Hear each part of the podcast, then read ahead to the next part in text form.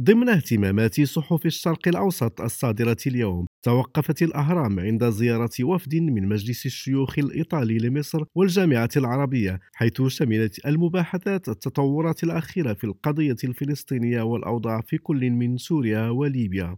صحيفة الرياض أشارت إلى أن توجه المملكة العربية السعودية نحو منح المساعدات وربطها بالإصلاحات يأتي في وقت تتصدر فيه المملكة الدول المانحة في مجال تقديم المساعدات الإنمائية الرسمية.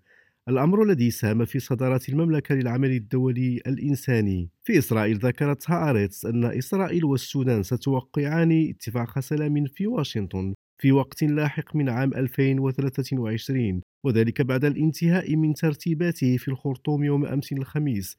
إثر زيارة قام بها وزير الخارجية الإسرائيلي إيلي كوهين. وفي الأردن ذكرت الدستور أن العاهل الأردني الملك عبد الله الثاني تباحث يوم الخميس في واشنطن مع الرئيس الأمريكي جو بايدن ونائبته ووزير الخارجية حيث جرى بحث آلية التعاون لتعزيز الاستقرار في المنطقة وخفض التصعيد بالأراضي الفلسطينية المحتلة.